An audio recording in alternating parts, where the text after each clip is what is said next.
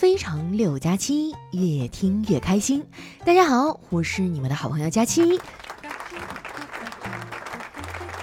哎呀，这个清明假期啊，不知不觉就过完了，我还没待够呢，就又回来上班了。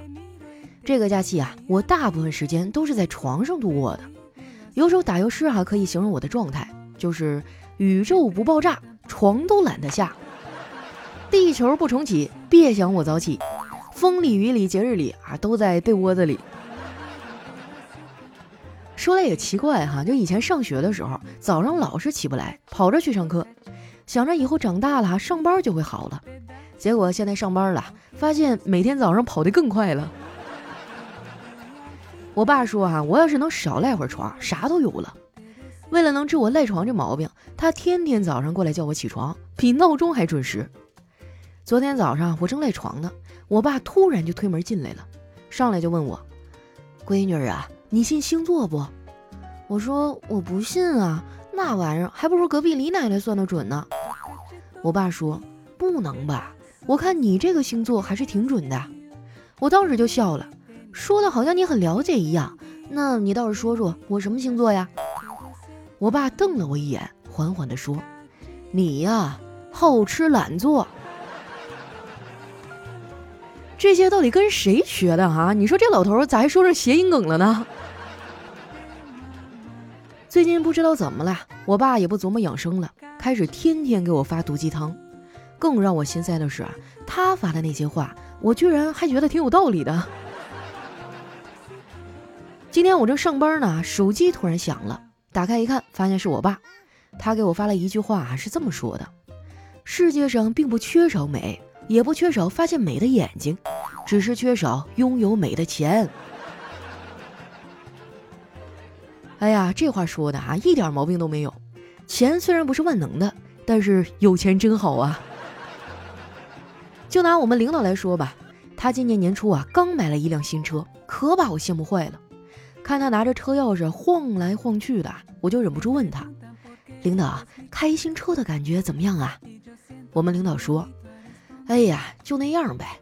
买车前我想有车以后我想去哪儿就去哪儿，买车以后我才发现我想去哪儿都得听导航的，自己根本做不了主啊。我说领导，你这车不便宜吧？嫂子是怎么同意的呀？领导说，他对我的决定没有干预权，我们家我说了算。我说真的，嫂子这么听你的，你用的什么办法呀？领导听完啊，淡淡一笑说。没什么呀，我只是跟他说，在人前对我客气点儿。你要是敢跟我来硬的，晚上在床上我就给你来软的。喂，快停车！这不是开往幼儿园的车呀。不过话说回来呀，我还是挺佩服我们领导的。同样是中年男人，我哥就怂得多了。昨天晚上下班回家，他正在家里做大扫除，看我进来了，就让我去套被罩。他可真是我亲哥哈，我不会啥让我干啥。对我来说呢，换被套啊是一件折磨程度不高，但是抵触心理极强的事儿。一不留神啊，我就容易把我自己给套进去。套完被罩啊，我又把衣服都给叠了。这时候呢，我哥正好进来拿东西。本来我以为啊他会夸我两句，没想到啊他竟然给我一顿说，说我浪费，说我的衣服太多了，根本穿不过来。我就纳闷了。每一件衣服啊，都是设计师精心设计、耗费心血生产出来的。我把它们买回来收藏到衣柜里，他怎么就能说成是盲目消费呢？叠完衣服啊，我就去客厅陪小侄子看电视。这电视里呢，正在演一个跟龙有关的动画片。动画片里的人哈，正骑着龙在打仗。我觉得这动画片啊，拍的就不太合理。龙可是神仙的一种啊，他们怎么可能愿意被人骑着呢？后来哈，我又仔细的想了想，哎，明白了，这事儿呢可以这么理解：龙看人类啊，就像人类看猫一样。猫和猫打架，那当然要去帮自己的猫打呀，把猫顶在头上啊，去冲锋陷阵啊，把其他猫打得稀里哗啦。顺便呢，还可以向其他人展示，你看我有猫。也不知道从什么时候开始，养猫似乎成了一种潮流，好像你有了猫啊，就有了全世界一样。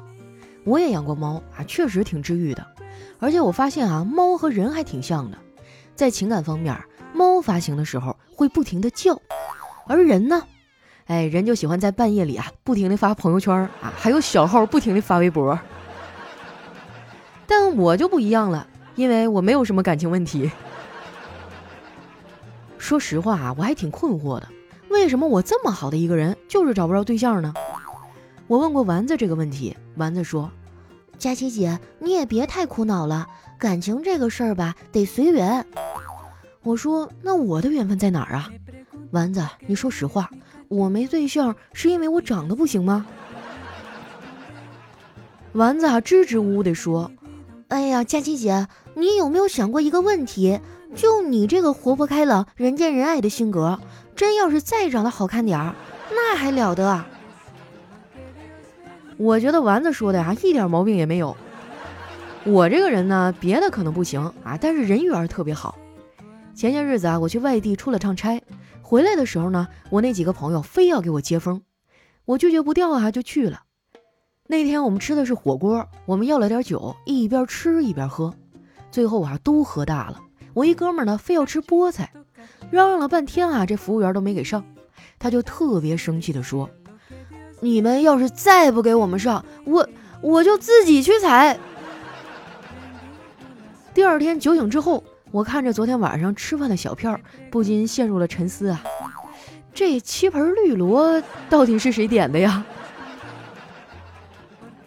说到这儿啊，该有人跳出来说了：“佳期呀，你一个女孩子不要喝那么多酒，喝醉了出事儿怎么办呀？”首先啊，谢谢大家关心。其实吧，我酒量还行。而且我一般情况下都不会让自己喝醉的。说出来你们可能不信，在我们东北啊，有的人得天天喝高了才回家。很多人哈都说我们东北人能喝，这应该也是环境导致的。毕竟天寒地冻的，喝点酒可以暖暖身子。说到我们东北啊到底有多冷呢？之前有个新闻啊，说是某年冬天的一天，一群劫匪啊去银行抢劫。其中一劫匪呢，把刀架在了人质的脖子上，才刚放上去啊，那个人质啊就跳了起来，大喊着：“凉凉！哎呀妈呀，凉！快点拿开！”据说那天哈，整个银行的人都憋出了内伤啊。虽然我的老家哈冬天很冷，但是景色却很好。之前我带着丸子他们啊去过我老家旅游。当时去爬了一座我们本地很有名的山，那座山不太高啊，我们花了一个多小时就爬到了山顶。到了山顶之后啊，我指着下面激动地说：“丸子，你快看，原来我们脚底下的风景这么好看呀！”丸子冲我翻了个大白眼儿，说：“佳琪姐，既然下面的风景好看，那我们为什么还要花一个小时爬上来呢？”丸子这个问题问的我是哑口无言啊。后来还是小黑帮我解的围。他说：“我们又不是来看风景的，我们不是来找大师算命的吗？”真是一语惊醒梦中人呐！我们几个啊就赶紧往山里的寺庙走。路上呢碰到了两位从大师那儿回来的老阿姨，他们两个一边走啊一边聊天。一个阿姨说：“老姐姐，没想到能在这儿碰到你。你不是信占星术去了吗？还买了个水晶球，说是什么能改运，怎么样啊？”你买回去摆到家里以后，你们夫妻关系有所改善吗？另一个阿姨说：“当然有啊，我老公听完价格以后，对我态度明显的变好了。他怕我下次不开心，又去买个更贵的。”后来啊，我在庙里抽了个签儿啊，还找大师解了一下其中的意思。大师说我最近时运不济呀。果然，封建迷信不能信，还是得靠自己才行。我这个人呢，从小就特别独立。这么跟你们说吧，上小学我就能独立逃课了。有一次啊，我旷了一下午的课去网吧打游戏，结果玩嗨了啊，晚上八点多才回家。回家的路上啊，我一直在绞尽脑汁的想，我该怎么向父母撒谎呢？感觉这顿打呀，好像要逃不掉了。我正发愁呢，突然听到屋子里啊，我爸妈正在和什么人说话。哇，当时我高兴坏了，真是天助我也！家里来了客人，爸妈肯定没空管我呀，也不会问我旷课的事儿了。结果啊，我推开门进去一看，原来是我们班主任。那天我被揍的呀，差点没去另外一个世界呀。现在啊，家里有了第三代了，我才体会到爸妈那时候的不容易。小辉和我当年一样啊，学习也不咋地，还特别淘。最近这孩子要月考了，天天皱着眉头。我嫂子叮嘱他说：“儿子，这次你可一定要考好啊！”小慧啊，一脸忧愁地问：“可是妈妈，我要是考不好怎么办呀？”我嫂子当时脸色就变了：“考不好那就别念了。”小慧愣了一下，说：“真的吗？那可太好了！要我说哈，对付这种孩子就不能用常规的办法，得学会因材施教。”我就没像我嫂子那样急于说教，而是打开了淘宝啊，给小辉一口气买了十几本练习册。不得不说啊，现在孩子的辅导资料可真贵呀。不过还好，我有返利公众号，用这个买呢还能省一些钱。你们要是也有网购的习惯啊，那一定要加一下这个返利公众号，名字呢叫常省，常是经常的常，省是省钱的省，经常省钱的意思啊。如果这两个汉字不好找呢，你可以直接在搜索栏搜索“丸子幺四九”，丸子的字母全拼啊，加上数字一百四十九，就是丸子一百四十九斤的意思，非常有记忆点哈。输入完之后呢，点击下面的搜一搜就能找到了，像什么淘宝、京东、拼多多、饿了么、美团哈都能用。很多人忘性大哈，几天不用就给忘了。像我哈，平时喜欢在网上买买买，就把公众号置顶了。前几天呢，我在长省啊发了一条消息，我说月底了，买完东西的姐妹们别忘了提现啊。我以为没什么人看呢，结果好家伙，一下午提出去五千多块钱。你们是真能买呀，一点都不拔瞎哈！我每天点外卖都去长省上领红包，加上网购啊，买买衣服什么的，从去年十月到现在，已经提现六百多块钱了。看着不起眼哈，积少成多，真的还挺吓人的。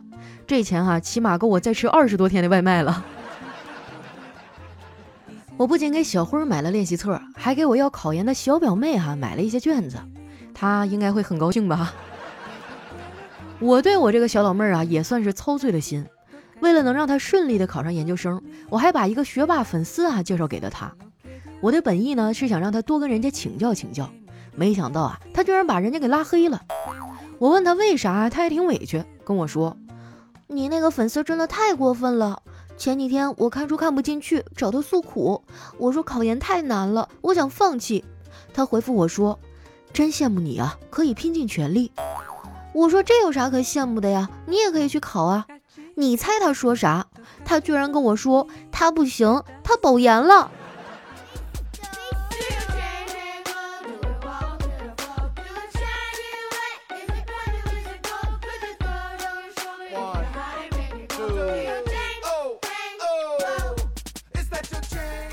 一段音乐，欢迎回来，这里是喜马拉雅出品的《非常六加七》。喜欢我的朋友呢，记得关注我的新浪微博和公众微信，搜索“主播佳期”，是“佳期如梦”的佳期。啊，前两天放假啊，回了一趟东北老家，那家伙把我吃的呀，成天杀鸡宰鱼的，五天胖了四斤啊！当时我以为可能是水肿，没想到回来快一个礼拜了，还是那么胖。哎呀，这个放假实在是太吓人了。来，接下来时间啊，看一下我们上期的留言。首先这位呢叫初冬，他说：“佳期佳期啊，今天在爱奇艺看了一个电影，叫《我的野蛮女掌门》。一看到里面的女主啊，我就想到了你，感觉跟你有点像。你快来看看是不是啊？那你估摸着她能有多少斤呢？反正一百三十斤以下肯定不是。下一位呢叫穷穷竭力蛐蛐儿。”他说：“感觉佳琪姐啊，除了还是单身以外，真的是一个完美的人啊，声音又好听又温柔。那是我身上有老多优点了，就等着你们来挖掘了。”下一位呢叫 D Y Y 三，他说：“我不管你们是谁，也不会在意你们说我什么，随便你们有多厉害，我只想说，佳期，你终于更新了。哎呀，前两天不是回老家了吗？”没有空更新呢。我跟你说一下我在农村的生活哈，就每天早上起来，先去鸡窝里看看鸡下没下蛋，然后就寻思一下中午吃啥。下午的时候呢，就踏了个拖鞋哈，满院子溜达哈，晒晒太阳。等到晚上的时候就又吃一顿，反正一天哈嘴就不闲着。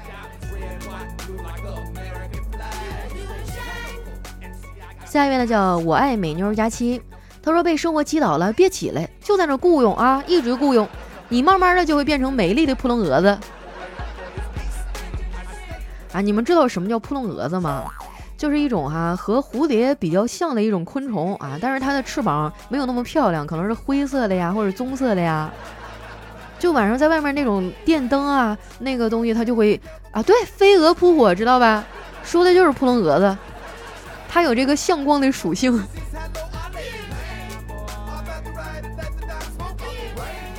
下面呢叫 Dream Girl 幻想少女酱，他说：“当你凝视深渊时，深渊老脸一红，说道。”小姐姐，你穿裙子没有穿安全裤啊？你怎么知道我是小姐姐呢？没准是个女装大佬。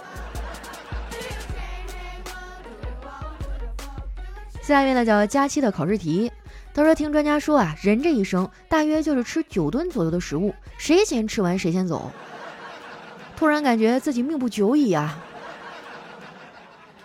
真的吗？我不信。就按你这个说法啊，那丸子去年就该走了。下面呢叫小黄鸭，他说要离开我了是吗？别走，跑起来。下面有人神回复啊，说笑死，太胖了，根本跑不动啊。真的是肥胖阻止了我的潇洒哈。下面呢叫佳期再胖五十斤，他说有一天哈，丸子想减肥就去问我，然后我说骑马减肥呀。经过了丸子不懈的努力呀。这个马瘦了三十多斤，我还以为压成了骆驼呢。下一位呢叫广州大叔幺六八，他说有一天啊和一个同事聊股票，他说他上个月啊用一万元起家，一个月不到就赚了三十八万。我十分好奇啊，问他怎么赚的，他脸一红，深深的吸了一口手中的烟，说：“我给别人推荐了一个股票，结果连续三天跌停了。”被人打折了腿，对方赔的。哎呀，果然最好的投资就是投资到自己的身上啊！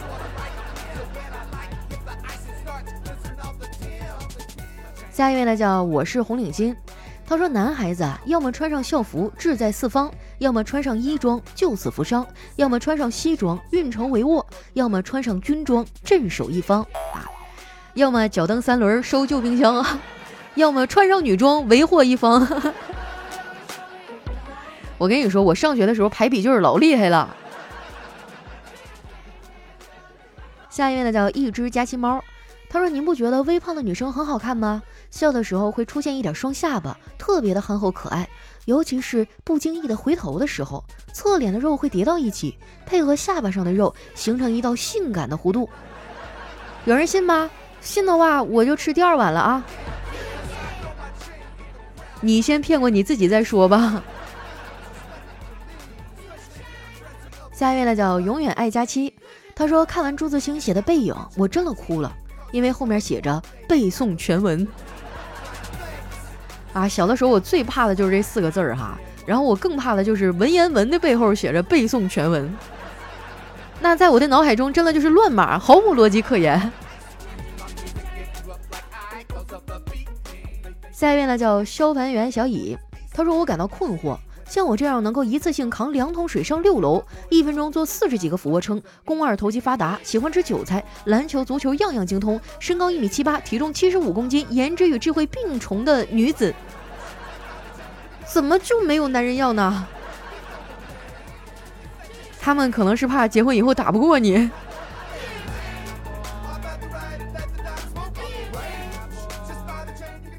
下一位呢叫危险迷人的大母猴，他说我以后啊要当那种病娇娇的女孩子，风一吹就倒，好柔弱，大家看到我都好想保护，哪怕放了个屁哈都要说不好意思啊，我的屁股咳嗽了一下，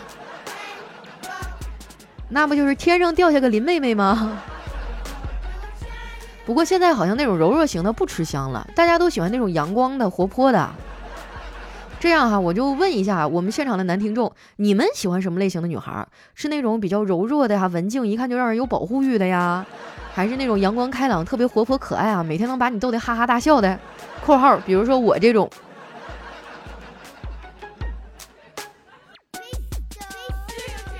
下一位呢叫丁丁也疯狂，他说路上啊看到一个脏兮兮的男孩，紧紧盯着眼前小女孩手中的一袋牛奶。这小女孩喝完了啊，就随手把袋子扔到了地上。她连忙蹲下捡起地上的牛奶袋，放进了嘴巴里。我当时哈就鼻子一酸哈，眼泪就流了下来。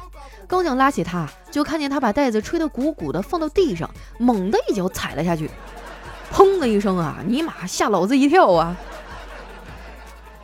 我小时候也特别喜欢干这事儿啊，就是喝完了什么以后，把那个袋儿吹起来，用脚踩，砰的一声，特别过瘾。下面呢叫神明也曾心动一二三四，他说在一个婚礼现场啊，主持人错把你愿意嫁给他吗说成了你愿意嫁给我吗？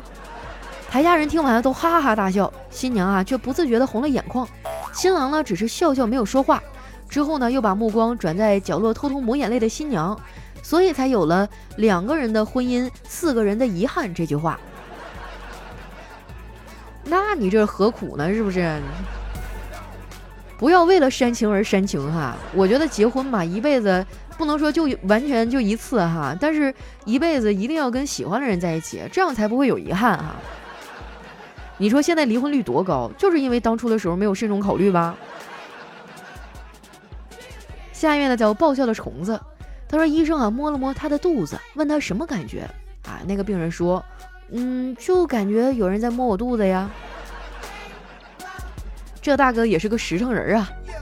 下一位呢叫月夜哈，他说在医院呢，医生正在询问一个鼻青脸肿、腿脚骨折的患者怎么回事，说是打呼噜打的，打什么呼噜能成这样啊？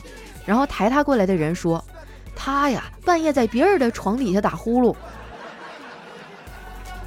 那你这就有点过分了啊！下一位呢叫枕月，他说有些东西啊你不能不信，很邪的。我小的时候呢，有一段时间总感觉有一股莫名的力量拉扯我的脖子，呼吸困难，看了很多医生都没有用。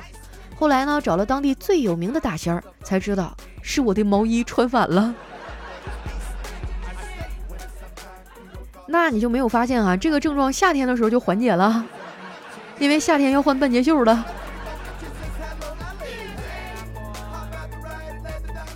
下一位呢，叫人来一九七六。他说：“赵二丫呀，我给你出一个脑筋急转弯儿。大米的爱人是谁呢？啊，是老鼠，因为老鼠爱大米。大米的妈妈是谁呢？是花，因为花生米。大米的爸爸是谁呢？是蝴蝶，因为蝶恋花。大米的外婆是谁呢？是笔，因为妙笔生花。哎，那终极问题来了，谁杀死了大米的爸爸呢？”是鸭子啊，因为湮灭蝶。我真是醉了哈！读到前面的时候，我刚想说这段子，我上小学的时候就听过，但最后这弯拐的哈，差点没刹住车呀。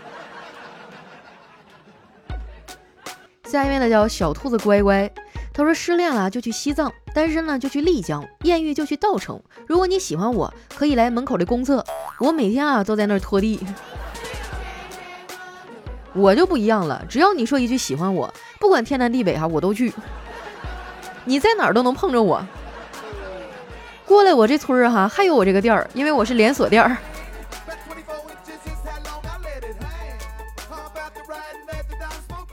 下一位呢叫碎碎，他说我男朋友太爱我了，好几次啊都是在我睡着的时候偷偷叫我宝宝，说什么好喜欢我，不要让我离开他之类的话，真的好感动啊。你也不要开心的太早了哈，他有可能在跟别人发语音呢。下一位呢叫佳期家的豆腐，他说一个人啊见到一年前给他妻子看病的医生，说过两天啊我带我老婆去你那儿割盲肠。医生说，我记得去年不是给你妻子做过这个手术吗？一个人怎么能会有两个盲肠呢？这个人说，那你总该听说过一个人会结两次婚的吧？哎呀，让我不合时宜的想起一首诗哈，年年岁岁花相似，岁岁年年人不同啊。来看一下我们的最后一位啊，叫芊芊，他说对象生气之后啊，会对你做什么？啊，他说我对象说了，你再惹我生气，我就放一晚上的琅琊榜，累死你们家胡歌。看样子你老婆是个追星少女哈。好了，那今天留言就先分享到这儿了。喜欢我的朋友呢，记得关注我的新浪微博和公众微信，搜索主播佳期，是佳期如梦的佳期。有什么好玩的段子呀，或者想对我说的话，可以留在节目下方的留言区。同时呢，希望大家动动小手哈，点开我们节目页面，在封面的右下角呢有一个小星星，就可以为我打 call 了哈。我记得每个人可以按三次，这个打 call 的数量越多呢，哎，我们的节目就越有可能被推荐到首页前面的位置。哎呀，做节目这么多年了，能不能上首页就靠你们了，谢谢大家。那今天我们节目就先到这儿啦，咱们下期再见。